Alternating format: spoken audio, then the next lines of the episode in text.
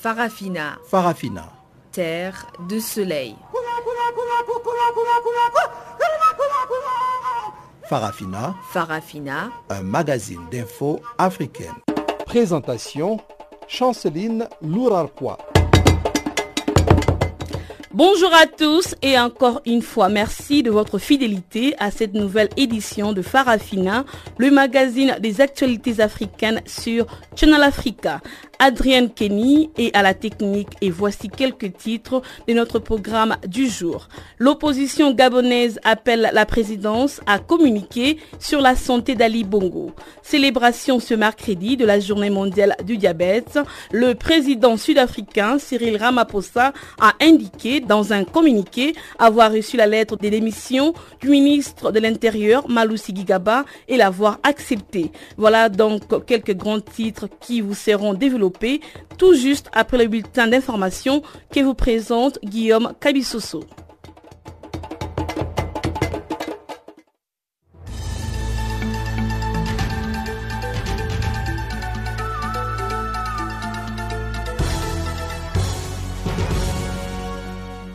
Merci Chanceline Louraquois, auditeur de Canal Afrique. Bonjour à tous. Des combats violents opposent depuis lundi l'armée tchadienne à un comité d'autodéfense d'habitants du massif des Tubesti dans le nord du pays où l'armée a bombardé lundi et mardi la zone orifère de Miski. Aucun bilan n'a été communiqué des sources officielles, mais les deux camps compteraient plusieurs morts. Des hélicoptères de combat et deux avions Sukhoi ont été déployés dans la zone des affrontements à l'intérieur et à l'entrée de Miski, selon le porte-parole du comité Mouli Sugi, ex-sous-préfet de Yebibou. Samedi, Miski avait été également sous les feux de combat meurtriers entre des militaires et des autochtones. Les comités d'autodéfense créés début novembre protestent contre l'opération punitive de l'armée tchadienne dans la zone de Miski. Les comités n'excluent donc pas la possibilité d'une alliance avec des rebelles tchadiens basés en Libye qui ont progressé dans le nord du pays depuis août, selon les porte-parole du comité d'autodéfense. Rendons-nous à présent à Madagascar où les candidats à la présidentielle Andri Rajoelina en tête de la course selon des résultats partiels a dénoncé le manque de transparence estimant qu'il est difficile de se fier aux résultats provisoires publiés par la Commission électorale nationale indépendante. Selon les derniers résultats partiels publiés par la CENI mercredi, Andri Rajolina, chef de l'État de 2009 à 2014, est en tête avec 39,46% de voix devant Marc Ravalomanana, 36,76% et Hari Rajaonarimampianina, 7,49%. Ces résultats portent sur 68,71% de bureaux de vote dépouillés. Andri Rajoelina est le troisième candidat à se plaindre du travail de la CENI. Le 9 novembre dernier, le camp de Marc Ravalomanana avait dénoncé une tentative de fraude de corruption de la CENI, tandis que Harry Rajaonarimampianina, qui a dirigé le pays de 2014 à 2018, avait également parlé de nombreuses irrégularités des votes et anomalies techniques. Ces accusations ont été démenties par la CENI. La conférence sur la Libye qui s'est tenue à Palerme en Sicile en Italie s'est clôturée mardi sur une note incertaine. Si pour la première fois depuis cinq ans, le Premier ministre libyen Fayez El Serraj a rencontré l'homme fort de l'Est de la Libye, Khalifa Haftar, on ne savait toujours pas quel progrès avait été fait quant à la tenue des élections l'année prochaine.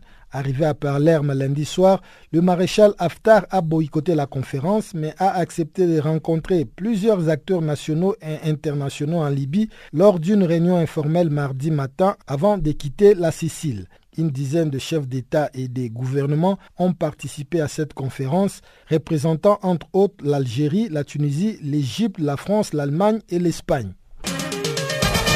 Quatre prêtres catholiques enlevés la semaine dernière par des hommes armés dans le sud-est du Nigeria ont été libérés. L'enlèvement avait eu lieu le 6 novembre dernier sur une route reliant les États de Delta et d'Edo où se rendaient les religieux?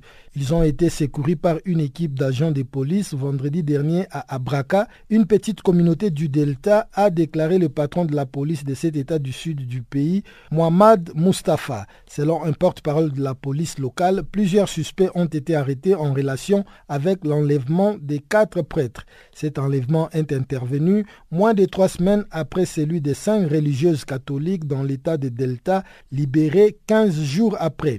En janvier dernier, les évêques du Nigeria avaient dénoncé une vague d'enlèvements liée à des demandes de rançons.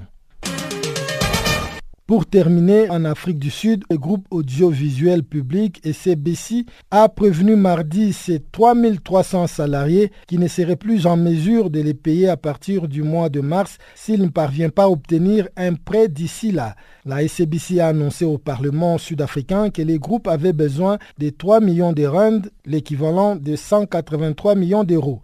Elle a déjà lancé une procédure pour licencier un tiers de ses effectifs. Les groupes qui possèdent trois chaînes de télévision et 18 radios qui diffusent dans les 11 langues du pays prévoient de licencier 981 de ces 3370 employés et de se séparer de 1200 de ces 2400 pigistes. Entre avril 2017 et mars 2018, les groupes audiovisuels a perdu 37 millions d'euros après une perte record de 60 millions d'euros l'année précédente. La direction de la SCBC a été minée par plusieurs scandales de corruption. Au cours des dernières années, le Parlement sud-africain a dissous à plusieurs reprises son conseil d'administration. Fin de ce bulletin d'information, je vous laisse avec Chanceline Louraquois pour la suite de notre programme.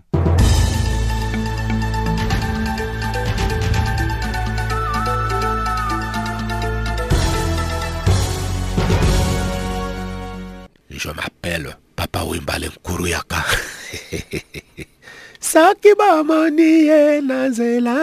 Oh. Vous écoutez Canal Afrique. Merci Guillaume Kabisoso. Bonjour, nous ouvrons ce magazine des actualités en Côte d'Ivoire. Les prochaines élections présidentielles auront lieu en octobre 2020 dans à peu près 25 mois. Mais la guerre pour les positionnements en vue de la succession du président Alassane Ouattara dans le dernier mandat fini en 2020 a déjà commencé. Je vous propose de suivre le reportage de Célie Kwasi, notre correspondant à Abidjan. Dans le camp de Guillaume Soro, le président de l'Assemblée nationale, un homme dont les ambitions présidentielles ne sont désormais qu'un secret de polichinelle, même s'il ne s'est jusqu'ici pas encore prononcé sur sa volonté d'occuper le fauteuil présidentiel, l'on s'active également. La discrétion apparente de Guillaume Soro ces derniers temps est interprétée comme le calme avant la tempête, l'annonce de sa candidature à la présidentielle de 2020 que ses proches et ses supporters les plus fervents attendent avec impatience. À cette fin d'ailleurs, plusieurs mouvements de soutien au président de l'Assemblée nationale se mettent en place et démultiplient leurs activités sur le terrain. Plusieurs supporters de Soro ne cachent pas le fait qu'ils sont très remontés contre ce qu'ils qualifient d'ingratitude du RDR, le Rassemblement des Républicains d'Alassane Ouattara, que la rébellion dirigée par leur mentor a aidé à s'accaparer du pouvoir. Le Rassemblement pour la Côte d'Ivoire, en abrégé RACI, un mouvement se réclamant du président de l'Assemblée nationale Guillaume Soro, va proposer d'ailleurs sa candidature à la présidentielle d'octobre 2020 lors de son prochain congrès qu'il projette d'organiser ce 18 novembre à Abidjan, la capitale économique du pays. Cet appel solennel à Guillaume Soro afin qu'il soit candidat à la présidentielle d'octobre 2020 sonne comme une riposte en bonne et due forme à ceux qui font planer des menaces sur l'horizon politique de l'ex-chef de la rébellion ivoirienne. Du côté du camp présidentiel, où Soro Guillaume est perçu par une majorité de proches collaborateurs d'Alassane Ouattara comme un challenger sérieux qui n'ose se dévoiler, l'agitation des clubs et mouvements de soutien à Soro est interprétée comme un affront auquel il faut opposer une purge systématique. Ainsi, ceux celles qui ont des acquaintances avec le président de l'Assemblée nationale sont en guise de punition dégagés de leurs responsabilités et mis sur la touche. Le tour de passe-passe politique qui se poursuit au sein même de la majorité présidentielle soutenant le président Alassane Ouattara à quelques 25 mois de la fin de son dernier mandat est symptomatique de la guéguerre que se livrent les chapelles politiques en vue de se positionner pour la succession du président qui a annoncé vouloir d'ailleurs passer le flambeau à une génération plus jeune. Au sein du PDCI, le Parti démocratique de Côte d'Ivoire de l'ex-président Henri Conan Bédier, une crise ouverte entre les cadres pro-RHDP et les anti-RHDP a du mal à se résoudre. Bédier essaie, là aussi, par une purge, de reprendre la main et d'asseoir son contrôle sur le PDCI. Mi-octobre, à l'issue des congrès extraordinaires organisés dans la ville de Daoukro, le PDCI a annoncé une convention en 2019 pour désigner son candidat à la prochaine élection présidentielle d'octobre 2020. À aucun moment, le président du PDCI, Henri Conan Bédier, n'a fait allusion à sa candidature personnelle à la présidentielle de 2020 ou encore indiqué un nom de candidat de sa formation politique à ces élections. Par ailleurs, le secrétaire exécutif du PDCI, chargé de la communication, Jean-Louis Billon, a affirmé mardi dernier qu'il n'y a pour le moment pas de négociation entre sa formation et le président de l'Assemblée nationale, Guillaume Soro. Dans le cadre de la présidentielle de 2020, même s'il a reconnu que depuis quelques semaines, Bédier et Soro se parlent régulièrement pour la mise en place d'une nouvelle plateforme politique. Les principaux partis alliés au sein du Rassemblement des oufouettistes pour la démocratie et la paix, le RHDP, et au sein du PDCI et également au sein des partis politiques de l'opposition, se livrent donc une guerre feutrée mais acharnée pour marquer leur territoire.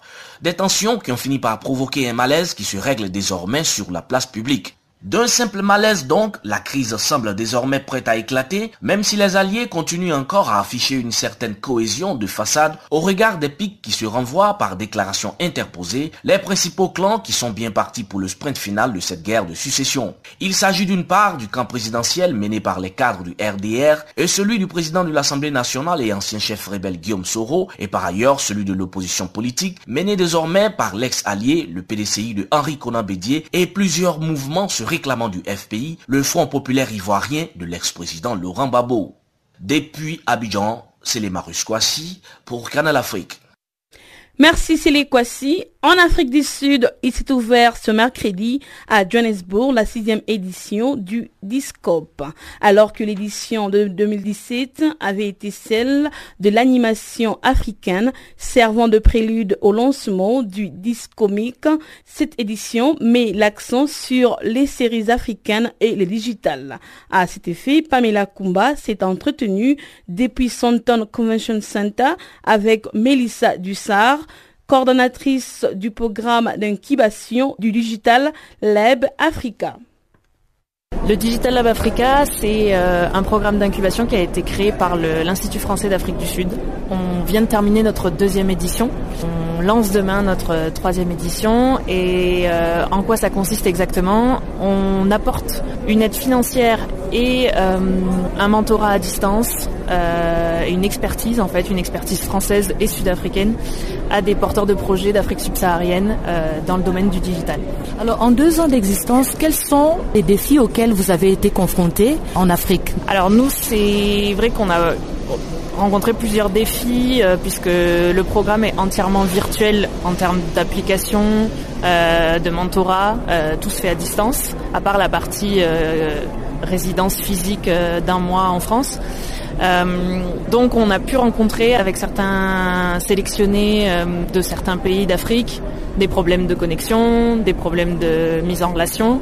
Mais globalement, ça reste une partie très très minime de nos sélectionnés, de nos participants. On, a, on, se rend compte que Internet est quand même très présent en Afrique et ça, ça, marche plutôt très très bien. Il y a toujours énormément de candidatures. On reçoit chaque année plus de 700 candidatures. Donc euh, ça marche quand même euh, plutôt bien sur ce, cette question-là. Plus de 700 candidatures. Alors comment s'effectue la sélection? Est-ce que vous avez des thèmes privilégiés ou bien vous êtes ouvert à toutes les propositions? Alors les candidatures se font dans cinq catégories puisque le Digital Lab Africa récompense euh, deux gagnants dans cinq catégories. les catégories sont musique en ligne, jeux vidéo, animation, réalité virtuelle et création web. Donc dans création web, on peut retrouver à la fois des mini-séries, à la fois euh, des podcasts, tout ce qui ne va pas rentrer dans les autres catégories. Euh, la sélection se fait sur tout ce qu'on va recevoir, donc on demande des storyboards, euh, des, projets, tout ce qui peut euh, nous aider à comprendre le projet, où, le projet en est, quels sont les besoins de la personne. Et notre comité d'experts, donc nous avons un jury qui est composé d'une partie des experts de notre écosystème, évalue les sélectionnés à, l'aide des pièces présentées et d'un Skype euh, au cours duquel ils, posent leurs questions, ils peuvent évaluer la faisabilité du projet et ils, euh, décident euh, qui, sont les gagnants entre eux après concertation. donc on a plusieurs personnes qui sont dans le jury et pour chaque catégorie. On dit que le digital c'est l'avenir. Vous pensez que le continent est en train de, se mettre aussi au pas? Définitivement. Là, on vient d'intégrer en fait le Digital Lab Africa qui était donc à la base créé par l'Institut français vient d'intégrer le programme du Digital Content Hub du Chimolo Present in, à Johannesburg. Et ce Digital Content Hub a pour objectif d'être panafricain et de s'étendre et de connecter tous les réseaux, tous les lieux d'incubation qu'il peut y avoir dans le continent. Et il y en a énormément. C'est ce qu'on s'en rend compte au fur et à mesure des années. Euh, donc oui, oui, définitivement, le digital est le, est le futur, et même en Afrique. Vous venez de suivre la coordinatrice du programme d'incubation du Digital Lab Africa, Mélissa Dussard, interrogée par Pamela Kumba. Restons toujours en Afrique du Sud. Comme nous le vous disions au départ, le président Cyril Ramaphosa a confirmé avoir reçu et accepté la lettre de démission du ministre de l'Intérieur Maloussi Gigaba.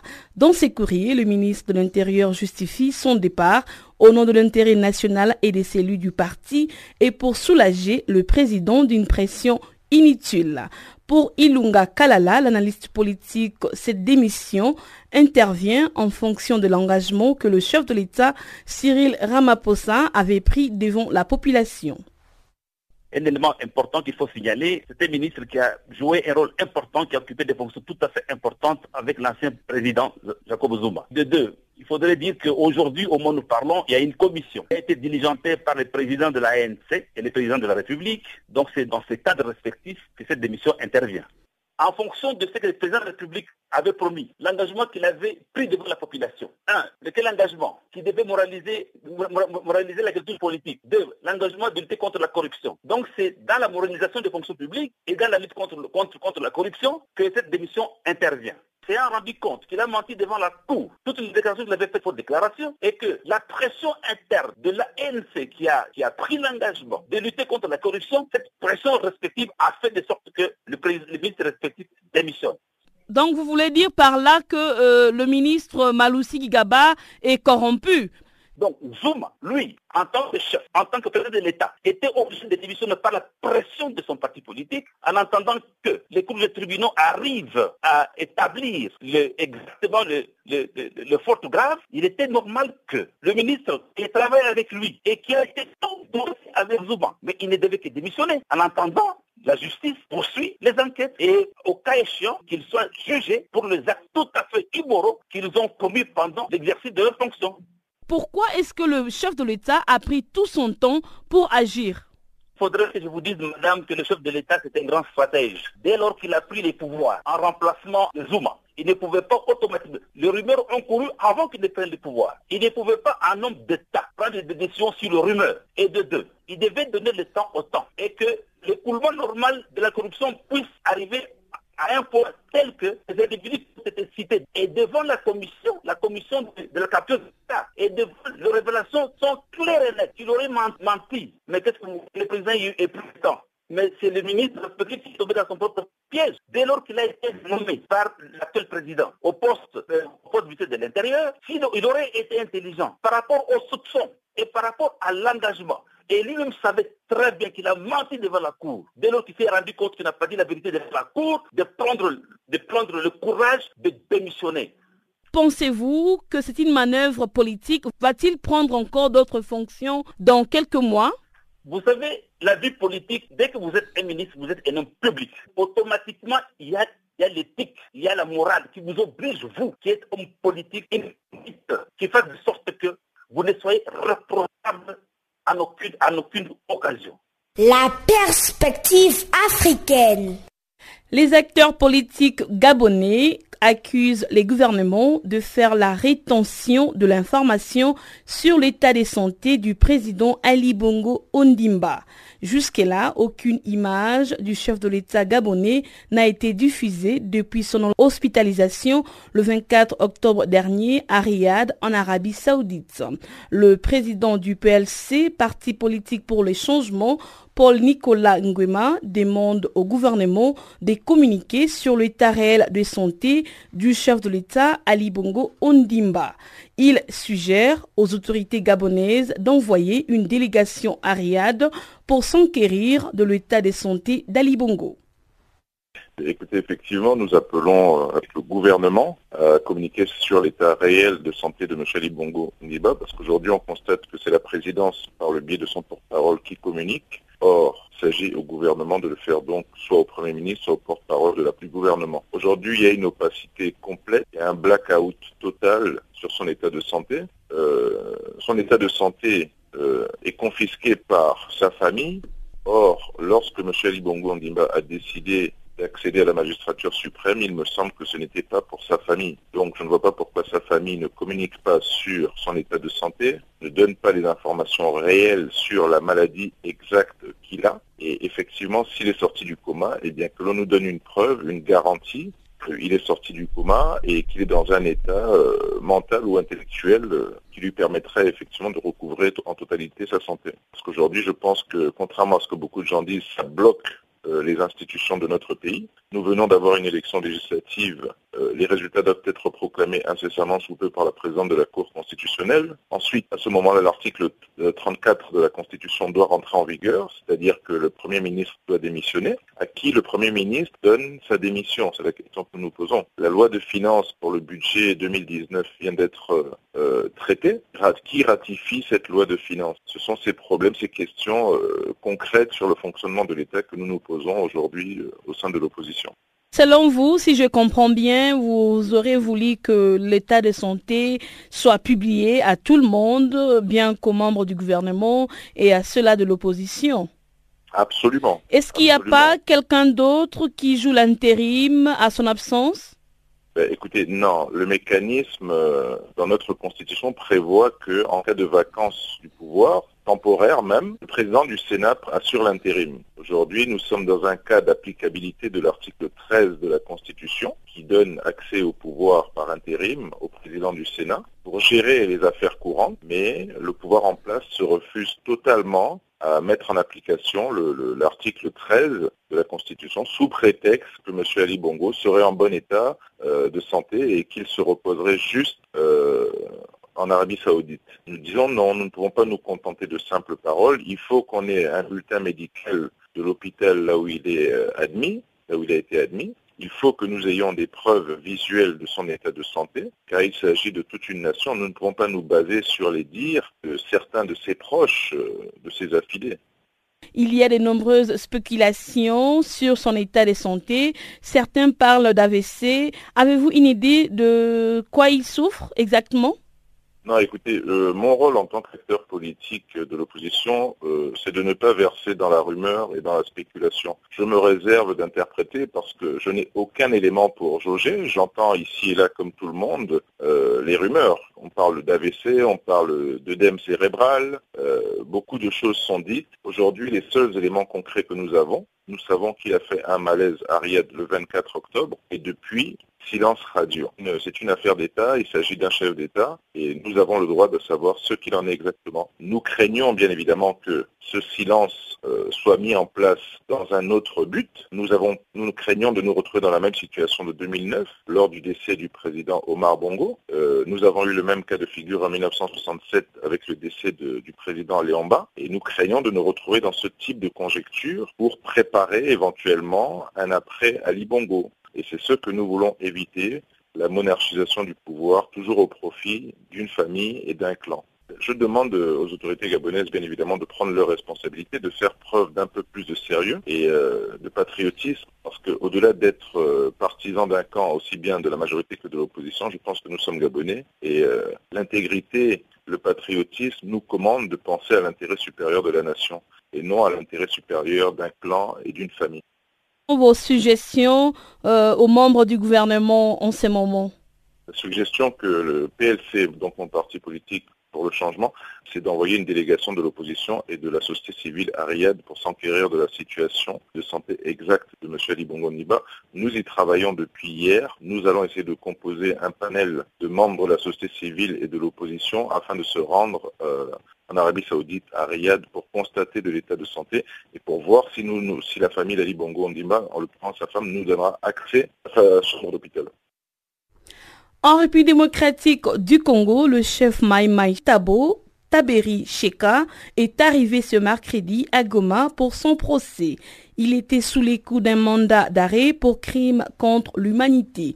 Il figure également sur la liste des personnalités congolaises soumises à des sanctions par les conseils de sécurité des Nations Unies. Reportage Gisèle Kaimbani, notre correspondante à l'est de la République démocratique du Congo. Au main de service de sécurité depuis juillet 2017, l'ancien chef de guerre est responsable du groupe armé MDC Nduma Defense Congo et à Goma depuis mardi 13 novembre 2018 pour un procès qui s'ouvre sous peu. Dans le territoire de Walikale au nord Kivu, il a commis beaucoup d'exactions. L'on souhaite que la justice fasse son travail pour que des responsabilités soient tirées dans les dossiers des viols par exemple, une des infractions pour lesquelles il est poursuivi. Comme euh, quelqu'un de Walikale, nous on peut souhaiter que la justice soit faite, faut que la justice soit faite sur ce dossier et qu'il n'y ait pas un peu de, de, de là-dedans. Il a été accusé peut-être comme auteur de, euh, violences qui se sont reproduites, c'est pas à Ruvungi, vous, c'est après un profit. Les violences, quelque part, ça. On ne peut pas tolérer quelqu'un qui aurait commis de tels actes. Si la population de Walikale on ne pouvait que souhaiter voir comment est-ce que les verdicts vont tomber et que si jamais la justice pourra trouver qu'il est auteur, c'est vrai, de ce fait, il faut qu'il soit sanctionné tel qu'il demande la justice. Maître Prince Kiangi, un des notables de Walikale, attend voir l'ouverture du procès dans un plus bref délai. Pour lui, c'est d'abord un sentiment de satisfaction de voir les hommes qui ont terrorisé la population soit devant la justice. Depuis d'abord, nous sommes animés d'un sentiment, d'un sentiment de satisfaction parce que lorsqu'on est accusé d'avoir commis X, Y, d'infraction, le bout du tunnel, c'est qu'il faut comparaître devant le juge et s'expliquer, répondre aux faits qui sont portés à votre charge. Donc, on ne voudrait pas qu'il soit gardé si longtemps hein, en prison sans qu'il puisse répondre aux faits qui lui sont reprochés. Et comme le gouvernement a décidé, la justice ont décidé qu'il puisse quitter cet État et qu'il aille s'expliquer, répondre à tout ça, et je crois qu'on ne peut que féliciter la justice militaire pour euh, faire en sorte que ça marche, ça marche aussi vite comme ça se fait présentement. Donc, on apprécie, et on loue et on félicite en attendant à voir si la justice sera juste. C'est ce que nous attendons. Si il sera établi tous les faits qui lui sont reprochés, il sera condamné et il va purger sa peine. Et si tous les éléments ne seront pas réunis pour justifier sa condamnation, eh ben, il sera acquitté. Et donc, c'est tout ce qu'on attend de la justice militaire. La société civile du Nord Kivu demande à la justice d'accélérer les procédures judiciaires pour que Tabotaberi Tcheka réponde rapidement de ses actes. John Banyene est le président de la société civile du Nord Kivu. S'il est venu ici à Goma, c'est pour qu'il soit jugé devant la population qui a été victime de ses actes. Et là, c'est un ouf de soulagement pour nous, la population du Nord Kivu, particulièrement la population de Walikale et Massissi qui a subi les actes ignobles de ce groupe armé qui était dirigé par Tcheka Tabere. Et là, nous sommes en train de demander aux instances juridiques d'accélérer les procès pour que ce monsieur soit condamné le plus vite possible pour répondre à ses actes. Et là, nous sommes en train d'interpeller les autres seigneurs de guerre qui se trouvent encore dans la forêt et en train de semer la terreur dans la population, euh, de connaître qu'un jour, eux aussi, ils répondront, ils répondront de leurs actes s'ils ne veulent pas euh, se remettre euh, à la raison le plus tôt. Pour rappel, Tabotabiri Tcheka est poursuivi pour viol, vol et autres crimes contre l'humanité. Depuis Goma, Gisèle Kaimbani pour Canal Afrique. Bonjour, je m'appelle Papa Wimba. Take a body hand. Show me the way I can go. Take a body hand. Canal Africa. Merci Gisèle Kaimbani. Parlons éducation, un forum sur l'éducation à la culture de la paix à travers les dialogues inter et intra-religieux s'est ouvert ce matin à Niamey au Niger. Il est organisé par les gouvernements nigériens et la commission de la communauté économique des États d'Afrique de l'Ouest. Des précisions avec Abdul Razak Idrissa, notre correspondant au Niger. L'idée de l'organisation de ce forum est née au lendemain des événements de janvier 2015 au Niger, au cours desquels des manifestants qui protestaient contre la participation du président nigérien à la marche de soutien au quotidien français Charlie Hebdo, victime d'attaques terroristes, se sont violemment pris au lieu de culte chrétien. Il fallait donc prévenir les conflits religieux qu'une réaction des chrétiens pouvait engendrer. Une première édition du forum s'est tenue en 2016. Celle qui s'est ouverte ce matin est donc la deuxième. Assoumana Malam Issa, ministre nigérien de la Culture. Et nous avons retenu cette année euh, une thématique euh, importante à nos yeux, aux yeux de la communauté nationale et internationale. Il s'agit du rapport de la contribution de la jeunesse euh, dans l'édification de la paix à travers le dialogue interconfessionnel. Vous savez très bien que notre sous-région fait face à un certain nombre de défis sécuritaires, lesquels défis, dans la plupart des cas, utilisent les jeunes pour s'exacerber. Et donc nous avons estimé que avec des échanges entre les pays, des échanges d'expériences entre nos pays, il est probable que nous trouvions des pistes qui peuvent mener à la contribution efficace de la jeunesse au règlement de ces conflits. Le partenaire du Niger pour l'organisation de ce forum, c'est la commission de la CUDEAO. Abdoulaye Maga est le responsable en charge des questions de culture au niveau de cette commission. Si euh, la CEDEAO est encore revenue au Niger, c'est parce que simplement il y avait aussi la volonté du gouvernement de vraiment montrer à quel point la région pourrait être utilisée. La jeunesse aussi pourrait être utilisée pour disons, apaiser les rancœurs s'il y en a, pour euh, développer la tolérance que prônent précisément l'ensemble des religions et que prônent aussi euh, nos traditions. Parce qu'on a tendance à oublier que euh, l'Afrique est une en vérité et que ce sont les mêmes cultures, peut-être séparées par des frontières artificielles, mais ce sont les mêmes personnes, ce sont les mêmes cultures et que des mécanismes de règlement des conflits existaient. Le Niger a utilisé, a réussi à labelliser un de ces, un de ces principes qui est la euh, parenté à plaisanterie. Et donc, ce que, nous fait, ce que nous faisons à travers le forum vient en complément de ce qui se fait déjà par les États. Et donc, euh, cette année, nous avons voulu mettre l'accent sur la jeunesse, savoir à travers les deux panels que nous voulons mettre, que nous voulons animer, savoir pour quelles raisons, en fait, les jeunes se lancent dans l'intolérance religieuse, et dans un deuxième panel, des mécanismes de résolution. Quelles sont les bonnes pratiques qui se font ailleurs qu'on pourrait utiliser pour davantage sensibiliser cette jeunesse? Abdullah Razak Idrissa à Niamey pour Canal Africa. Vous êtes sur Farafina. Suivons à présent le bulletin économique avec Pamela Kumba.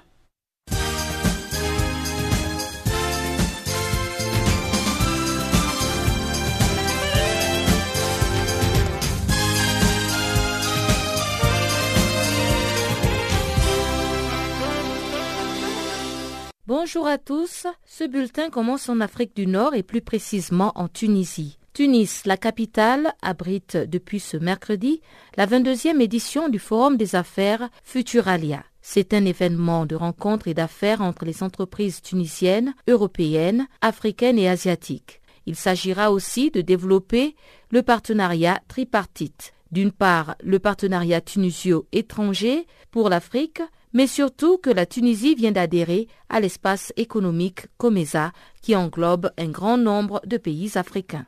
D'autre part, l'objectif consiste à développer l'import-export entre les pays participants et la création en Tunisie du joint venture et d'entreprises qui opèrent sur l'international.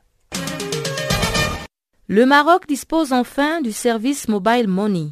Les Marocains pourront désormais utiliser leur téléphone en guise de portefeuille électronique pour envoyer ou recevoir de l'argent. Le Mobile Money permet aussi d'acheter des services.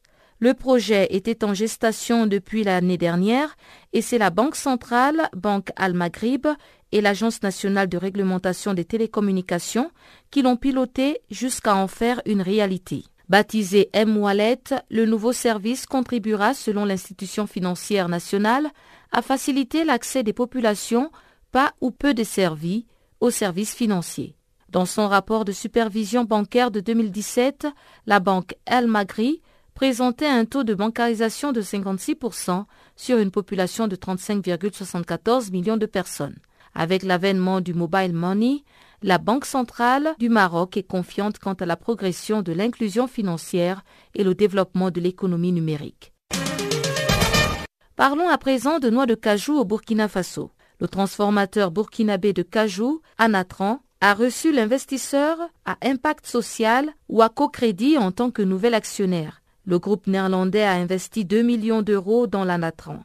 La compagnie burkinabé qui s'approvisionne en noix de cajou auprès de la communauté locale, puis fournit au marché internationaux des noix de cajou biologiques, conventionnelles selon les règles du commerce équitable, a salué le nouvel arrivant. Anatran bénéficie déjà du réseau commercial de son principal actionnaire, le Trade Development Group, et en partenariat avec des groupes d'agriculteurs et de coopératives, Anatran a entretenu de bonnes relations tout au long de l'année avec près de 35 000 producteurs de noix de cajou. L'entreprise qui emploie près de 1500 personnes soutient les groupes de producteurs depuis 2008 en proposant une assistance technique en collaboration avec des ONG. Les prêts, les investissements et le renforcement des capacités d'OACO-crédit permettront aux personnes à faible revenu d'améliorer durablement leur niveau de vie. Mine en Zambie, ce pays va recevoir de nouveaux équipements pour améliorer les performances de la mine d'émeraude Kagem. Kagem Mining, filiale détenue à 75% par Gemfields, a annoncé avoir investi 11 millions de dollars dans de nouveaux équipements pour accroître l'efficacité opérationnelle de sa mine d'émeraude Kagem.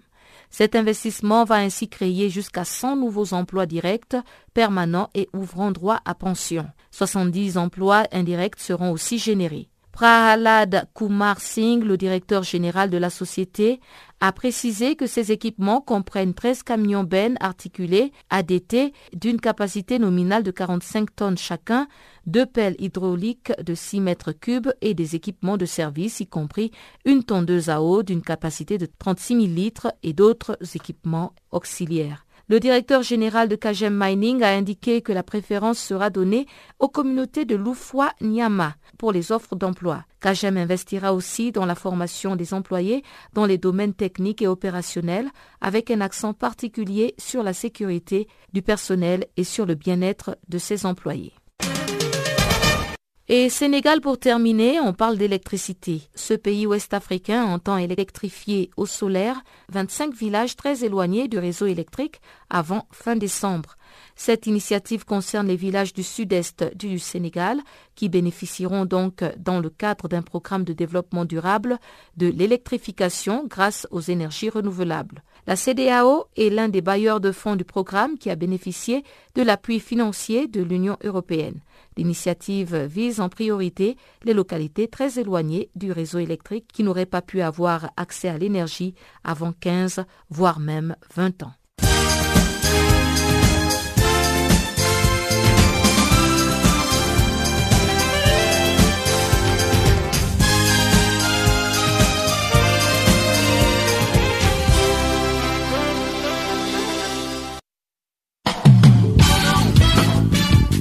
Nouveau sur Channel Africa. Parafina, votre programme en français, change d'horaire sur nos différentes plateformes. À partir du 1er novembre 2017, retrouvez-nous de 16h à 17h en temps universel sur DSTV, canal 802 et sur Internet live streaming à l'adresse channelafrica.co.za. En ondes courtes et sur satellite, retrouvez-nous tous les jours à la même heure, de 16h à 17h en temps universel, mais aussi en rediffusion de 23h à minuit. Channel Africa, la perspective africaine.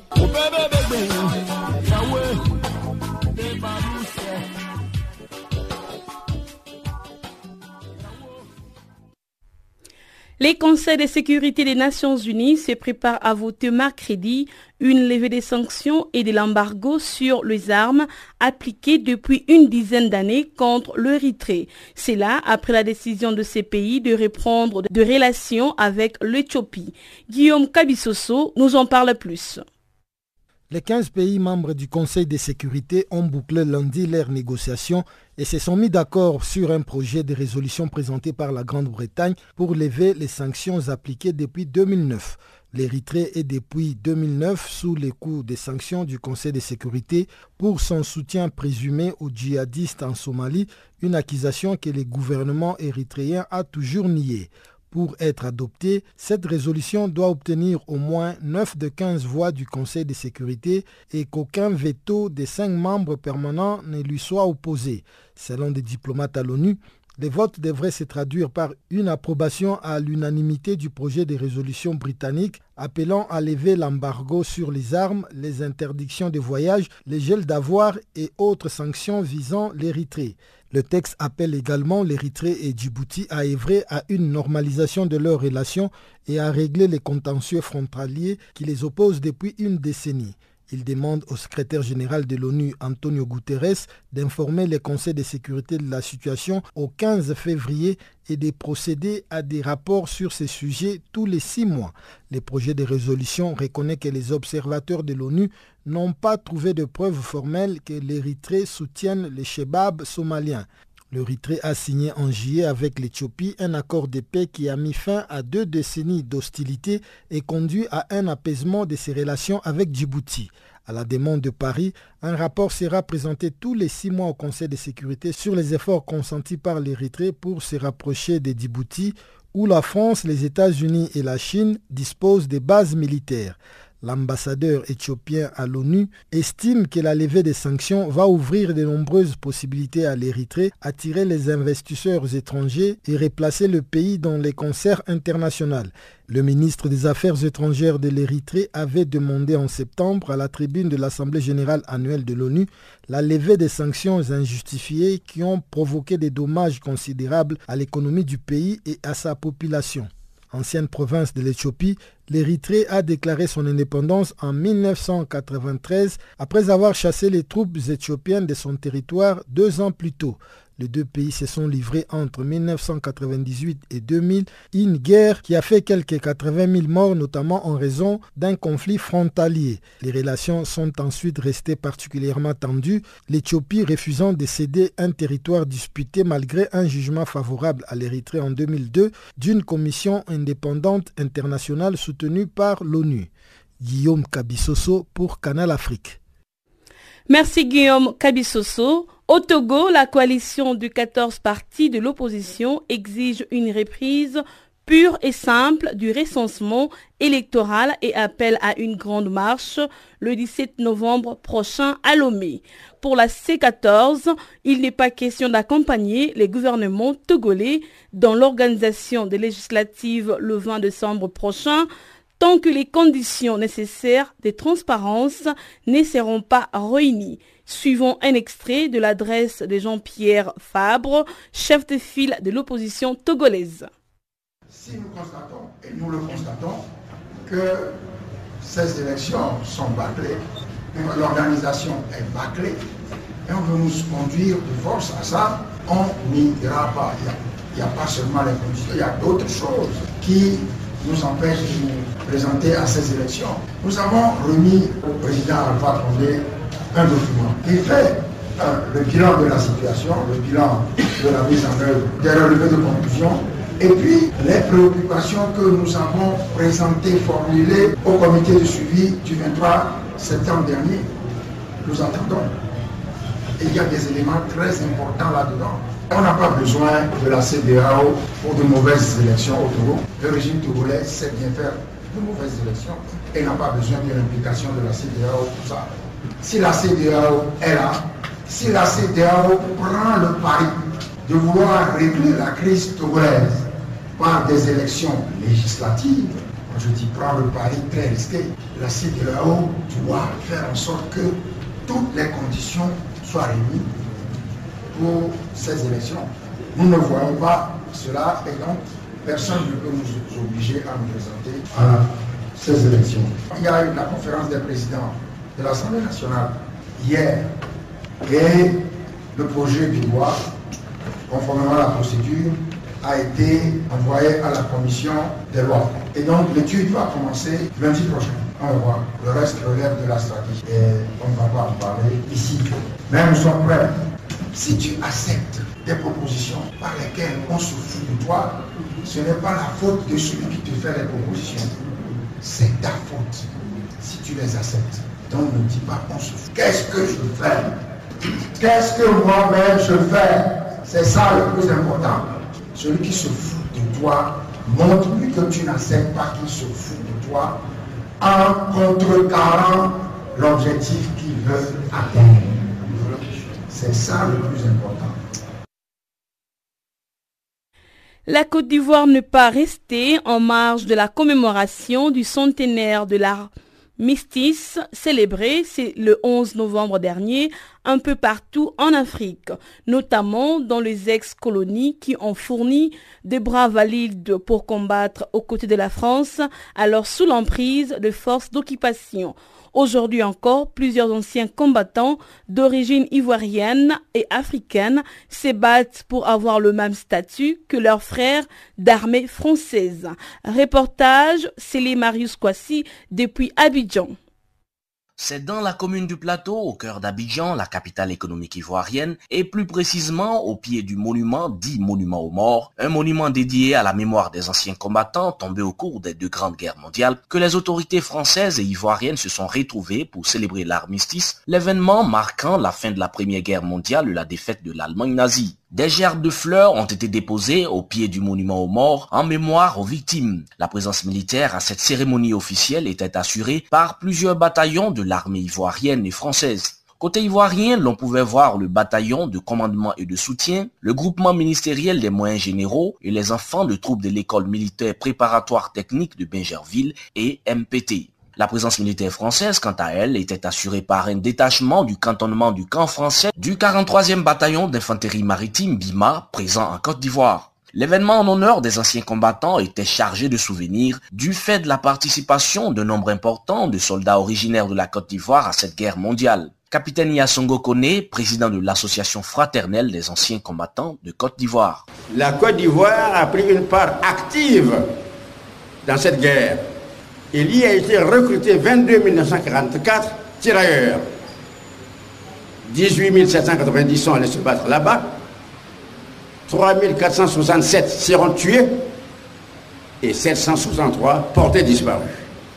Les anciens commandants que nous sommes, nous œuvrons tous pour ce qu'on appelle la paix. Une médaille a été décernée par l'attaché de défense auprès de l'ambassade de France en Côte d'Ivoire au capitaine Jean Do, l'un des anciens combattants pour son parcours remarquable au fond exceptionnel. Capitaine Jean Do. Je suis le, conducteur de ça de combat à dossiers en Algérie. Un jour, je suis tombé dans un biscal, on a tué un tireur qui est à côté. C'est l'avion qui est venu, l'avion B-26 qui est venu me libérer dans les mains. C'est à cause de ça que j'ai eu des médailles là. Les représentants du ministre de la Défense de l'ambassadeur de la France en Côte d'Ivoire ont quant à eux souligné que les hommages à l'endroit des anciens combattants t'arriveront pas. Aussi ont-ils invité les jeunes générations à garder leur bravoure en mémoire et à s'en inspirer également. Jules Huberson, ambassadeur de France en Côte d'Ivoire, le général Touré Sekou, le chef d'état-major général des armées de Côte d'Ivoire. Que les jeunes d'aujourd'hui n'oublient pas le sacrifice de, de leurs aînés. La dette que nous avons contractée envers euh, les anciens combattants, que ce soit ceux de 14-18, que, ce que ce soit ceux de 39-45. Cette dette, elle est éternelle. Bien qu'absents, nous devons avoir pour eux, dans nos cœurs, une pensée, dans nos idées, une pensée. Et dans tout ce que nous faisons, nous devons avoir une pensée pour ces gens qui se sont battus pour nous. Un événement hautement historique qui rappelle que le 11 novembre 1918, un accord avait été signé entre les partis engagés dans la guerre, notamment entre la France, le Royaume-Uni et l'Allemagne, pour mettre fin au combat de la Première Guerre mondiale de 1914-1918 avec la victoire des Alliés et la défaite de l'Allemagne. Une guerre qui a duré 4 ans et qui a fait plus de 18 millions de morts, d'invalides et de mutilés, au nombre desquels on compte de nombreux Africains. La question du traitement des anciens combattants, appelés abusivement tirailleurs par la France, a été également remis à l'ordre du jour. Pour les quelques rares héros de la Deuxième Guerre mondiale encore en vie, présents à cette manifestation, plus question pour la France de leur faire subir un traitement différent de celui de leurs frères d'âme français. Une revendication qui n'est pas tombée dans les oreilles de sourds, nous assure l'ambassadeur de la France en Côte d'Ivoire, Jules Huberson. Depuis Abidjan, C'est les Marus pour Canal Afrique. Africa, oh, oh, yeah. Africa, oh, Africa, Africa, Africa, Africa. Eh. Je m'appelle Salif Keita. Vous écoutez Channel Africa. Santé à présent, le monde entier célèbre ce mercredi 14 novembre la journée internationale du diabète, une maladie qui augmente la glycémie. Le thème de cette année est Prenons le diabète à cœur. La journée mondiale du diabète a pour but de sensibiliser les gens aux effets du diabète et aux complications causées par la maladie. Elle contribue ainsi à promouvoir un mode de vie sain et actif qui réduit considérablement le risque de diabète. Le diabète peut causer des problèmes avec d'autres organes et augmenter considérablement le risque de la maladie cardiaque, d'accident vasculaire, vasculaire, cérébral, cérébral et de décès. Actuellement, la prévalence la plus élevée du diabète est au Moyen-Orient et en Asie, en Asie du Sud, alors que la plus faible est en Afrique subsaharienne.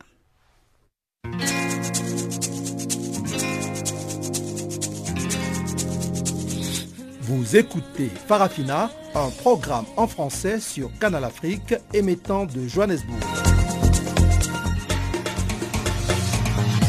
Pour vos réactions à nos émissions, écrivez-nous soit à l'adresse électronique suivante farafina.channelafrica en un seul ou envoyez-nous un SMS au numéro qui suit 00 27 833 81 56 59.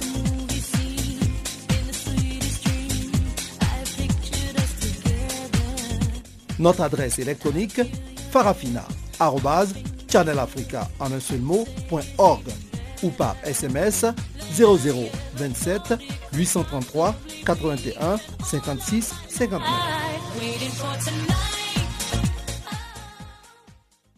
Pour ceux qui viennent de se joindre à nous, je rappelle que vous êtes à l'écoute de Farafina, les magazines des actualités africaines en langue française sur Channel Africa. Pamela Kumba vient encore de faire son entrée dans ses studios pour nous présenter cette fois-ci la page des sports.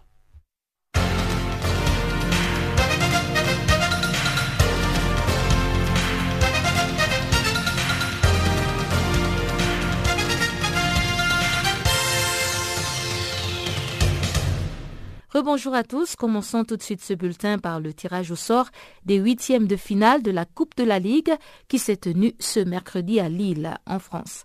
Il en ressort que l'US Orléans disputera le premier huitième de finale de Coupe de la Ligue de son histoire le 18 ou 19 décembre face au Paris Saint-Germain à Orléans. Le club loiretain recevra le tenant du titre, le Paris Saint-Germain, qui n'a plus perdu dans cette compétition depuis 2013.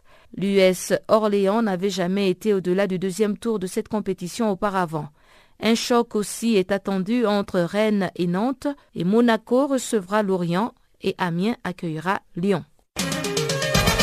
Mondial féminin des moins de 17 ans, le Ghana a humilié le pays hôte, l'Uruguay, en match d'ouverture mardi avec un score de 5 buts à 0. Déjà auteur de 12 buts lors des qualifications, Fuseina Moumouni, l'attaquante ghanéenne, a brillé de nouveau face au pays hôte du tournoi. Elle a ouvert le score à la 20e minute. Le Ghana s'empare ainsi de la tête du groupe et dans l'autre match, la Nouvelle-Zélande a dominé la Finlande un but à zéro. Prochain match des Africaines contre les Européennes vendredi 16 novembre. L'Afrique du Sud, pour sa part, s'est bien défendue en décrochant un match nul de zéro but partout face au Mexique. Vendredi, pour sa prochaine sortie contre le Japon, l'Afrique du Sud va devoir rehausser son niveau de jeu, tandis que c'est le statu quo dans son groupe. Toutes les équipes comptent un point et dans l'autre match, le Brésil et le Japon se sont accrochés zéro but partout. Ce mercredi, les Lions indomptables cadettes, ce mercredi, les Lions indomptables cadettes affronteront les Américaines à 18h heure du Cameroun, à l'Estadio Alberto Supici, Colonia del Sacramento. Et si elles remportent ce match, elles se mesureront par la suite à l'Allemagne, vice-championne d'Europe, et surtout la Corée du Nord, qui est la championne en titre de ce tournoi. Le match aller du premier tour des éliminatoires de la Cannes moins de 23 ans démarré. 28 pays sont engagés dans ce tour préliminaire en vue d'une qualification pour la phase finale du tournoi en Égypte l'an prochain. Selon Africa Top Sport, huit rencontres étaient au menu du jour avec notamment la Mauritanie contre la Guinée et les deux pays se retrouvent après leur confrontation chez les moins de 20 ans plus tôt cette année. Autre rencontre à suivre aujourd'hui, c'est le Rwanda contre la République démocratique du Congo, tandis que le Burundi et la Tanzanie s'affronteront ou encore le Kenya et l'île Maurice auront aussi un match à jouer. Nous reviendrons dans nos prochaines éditions vous livrer les résultats. Ce premier tour se poursuivra vendredi avec notamment les débuts de Rigobert Song sur le banc du Cameroun contre le Tchad. Les matchs retour sont prévus les 18 et 20 novembre. Troisième journée du championnat d'élite de football qui se dispute au Sénégal. Le Tunget FC affronte Jaraf pour la troisième journée de la Ligue 1 sénégalaise. Ce match sera déterminant pour le Sénégal qui devra affronter la Guinée équatoriale dans le cadre de la cinquième journée des éliminatoires de la Coupe d'Afrique des Nations 2019. L'information parue sur APA News dit que le Jaraf, champion du Sénégal en titre, est poussive. Après deux journées, le club de la Médina pointe à la douzième place du championnat avec un seul point au compteur. Tout le contraire de son adversaire Tunget FC qui a six points, mettant ainsi les Rufuquois leaders du groupe 1. Dans son stade remis à neuf, Tunget FC s'emploiera à faire plier le Jaraf. L'autre choc de cette journée va opposer l'Aspikin au Casasport. Et de son côté, le Casasport, en panne sèche, essaiera d'enregistrer sa première victoire de la saison. Et on termine avec du basket. Le basketteur international camerounais Joël Embiid, pivot des 76e de Philadelphie aux États-Unis, est actuellement le deuxième meilleur marqueur de la NBA, National Basketball Association, la principale ligue de basketball au monde, selon des sources concordantes.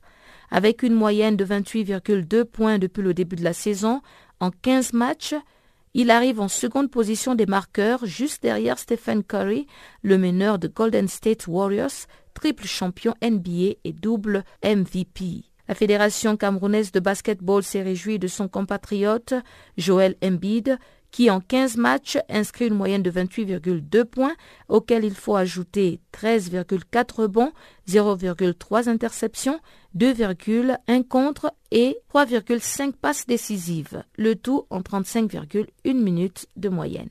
Avec des statistiques pareilles, Joel Embiid, âgé seulement de 24 ans, est bien parti pour conduire les Sixers vers les playoffs.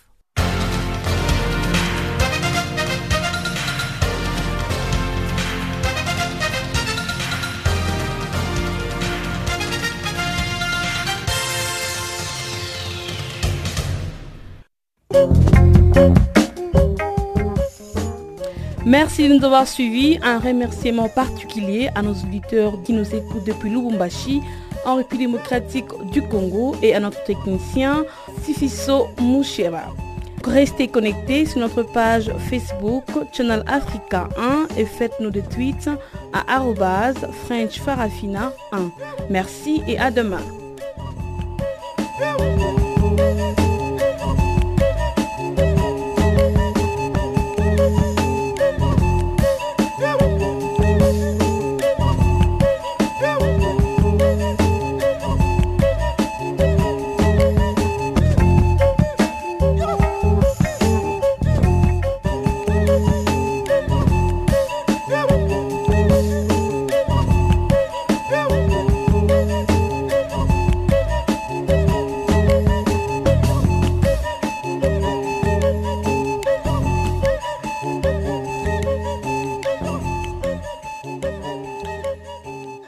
Africa, yeah.